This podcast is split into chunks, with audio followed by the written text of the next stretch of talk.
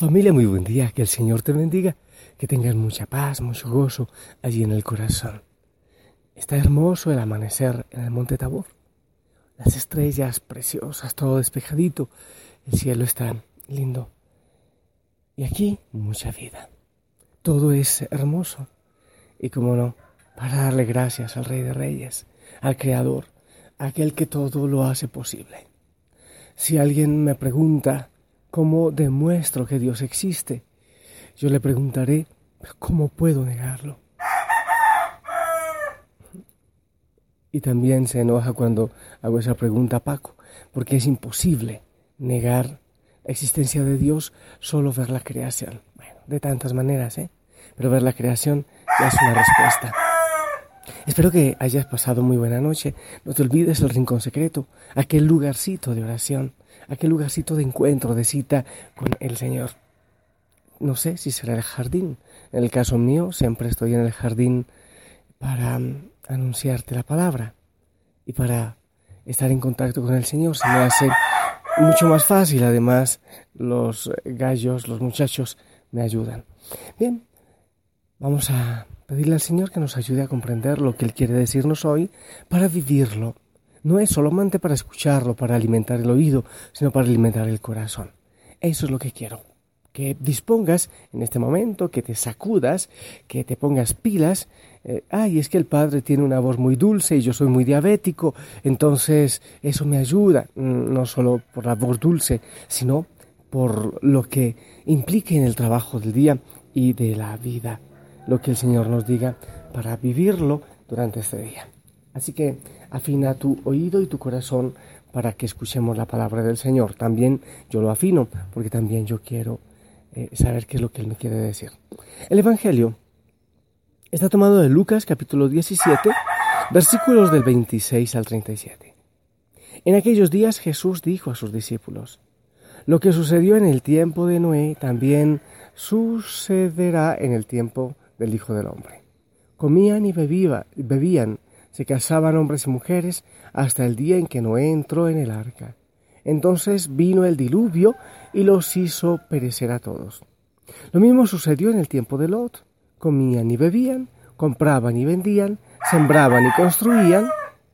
Pero el día en que Lot salió de Sodoma, llovió fuego y azufre del cielo y los hizo perecer a todos pues lo mismo sucederá el día en que el Hijo del Hombre se manifieste.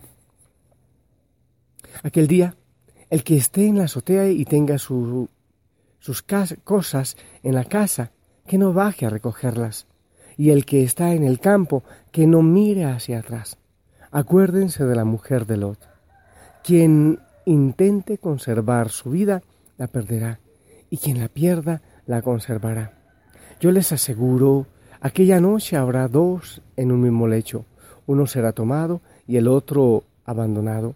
Habrá dos mujeres moliendo juntas, una será tomada y la otra abandonada. Entonces los discípulos le dijeron, ¿Dónde sucederá eso, Señor? Y él les respondió, Donde hay un cadáver, se juntan los buitres. Palabra del Señor.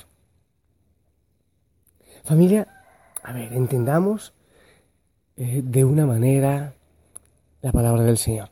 Lo primero, no al miedo, porque cuando eh, el texto queremos que sea un, pretexto, pues lo tomamos sin contexto.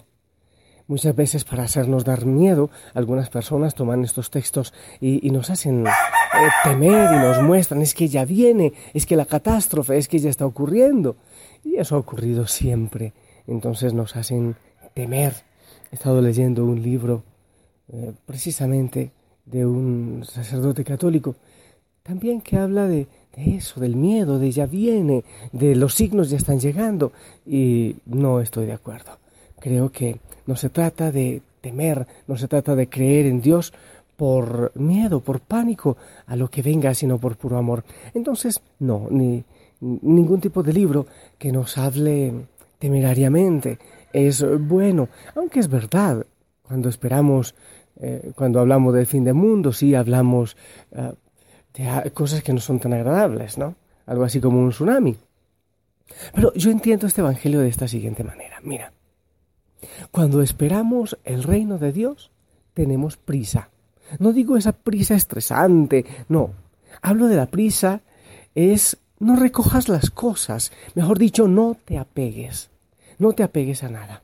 Cuando esperamos el reino de Dios, porque será como el tiempo del diluvio, como el tiempo de Lot. Imagínate tú que no sé, que anuncien que dentro de cinco minutos va a haber un tsunami o si hubiera la oportunidad de decir de un terremoto o en los últimos en las últimas temporadas que los que vivimos en Quito hemos estado con cierta presión porque está muy muy cerca el Cotopaxi y ha estado expulsando ceniza casi todo el tiempo. Entonces que digan, en media hora va a llegar, eh, la lava o no sé qué del Cotopaxi. Entonces yo empiezo a decir, a ver, ¿dónde tengo los archivos de Osana? Tengo que llevármelos, la computadora, mi chaqueta, mi hábito. No, yo creo que uno sale a prisa o muere, no hay definitiva. Si uno quiere salvar su vida, pues tiene que salir huyendo. O sea, salvar su vida para Dios, ¿no? Pero si uno quiere salvar los apegos, obviamente morirá. De eso se trata. Es salir a prisa. Cuando nosotros conocemos el reino de Dios y lo fundamental, lo que realmente es fundamental, entonces podemos vivir eh, libremente, sin tantos apegos. Conocemos lo esencial, conocemos el reino del Señor. Es verdad, insisto, el que no trabaja, que no coma, hay que hacerlo todo, hay que hacerlo bien.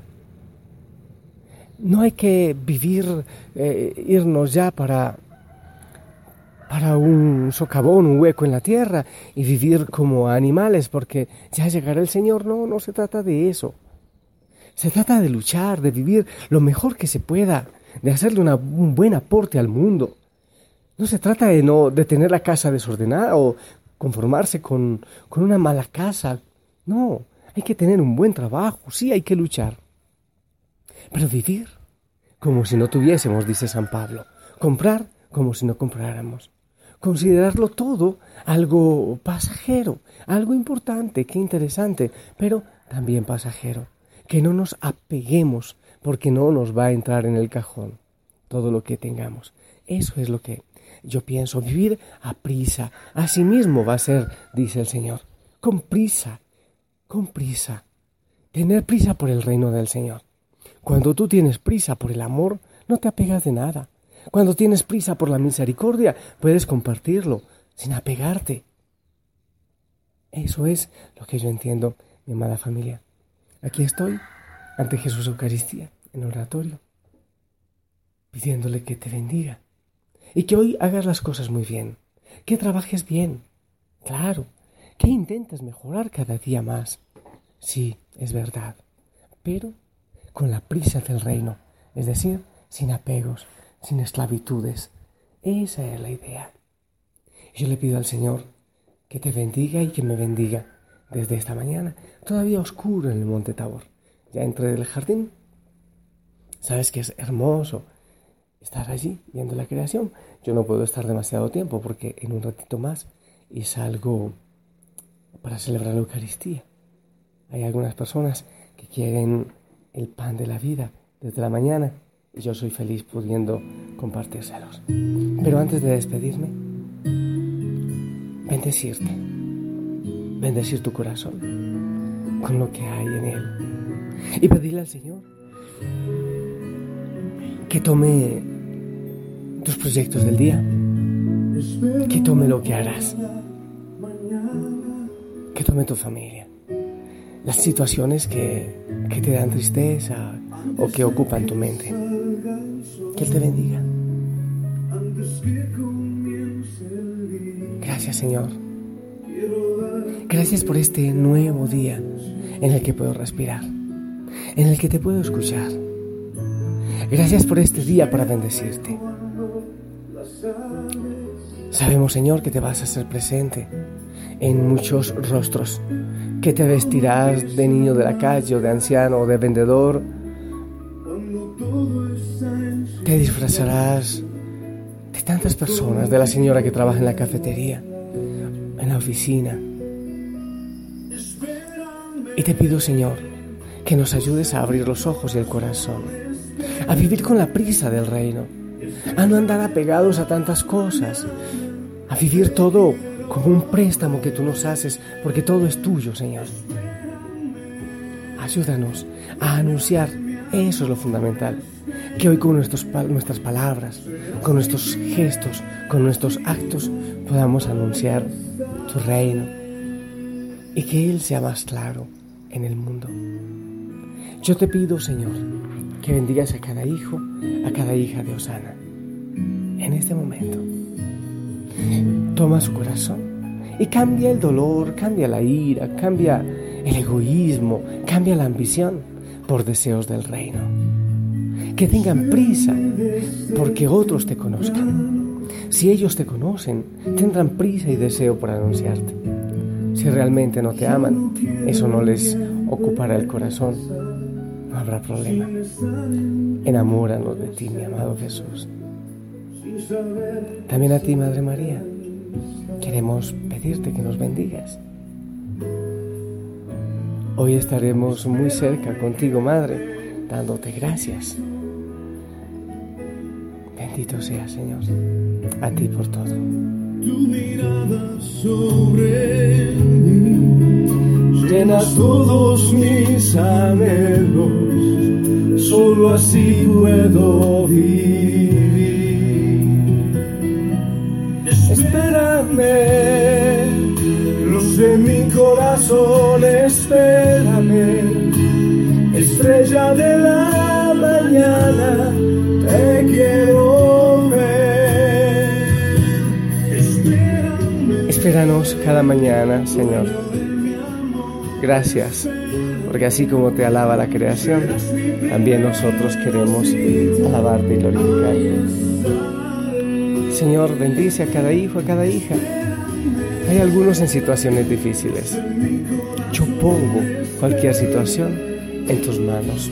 Tú todo lo conoces. Todo está bien organizado para que tengamos un futuro de esperanza, por el cual no hay que preocuparse, porque tú tienes control de todo, de mi vida. Te entregamos, Señor, nuestra existencia. Espéranos, Señor. Espérame.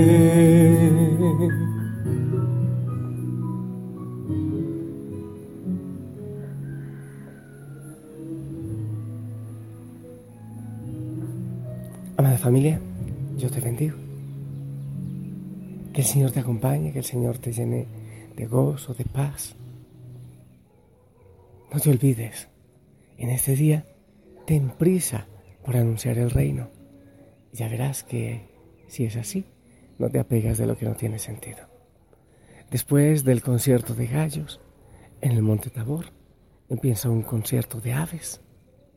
Bueno, pues es posible que no lo escuches por el volumen de mi teléfono, pero te lo comparto. Ya está empezando el concierto de las aves. Disfrútalo allá donde tú lo tengas. Bendigo lo que harás en este día, tus manos, tus ojos, tus pies, tu corazón, para que todo lo hagas en nombre del Señor. En el nombre del Padre, del Hijo y del Espíritu Santo. Amén. Te amo en Cristo, ponte el uniforme, una hermosa sonrisa, gózate en el Señor. Un abrazo enorme y si el Señor lo permite, nos escuchamos después. Buen día.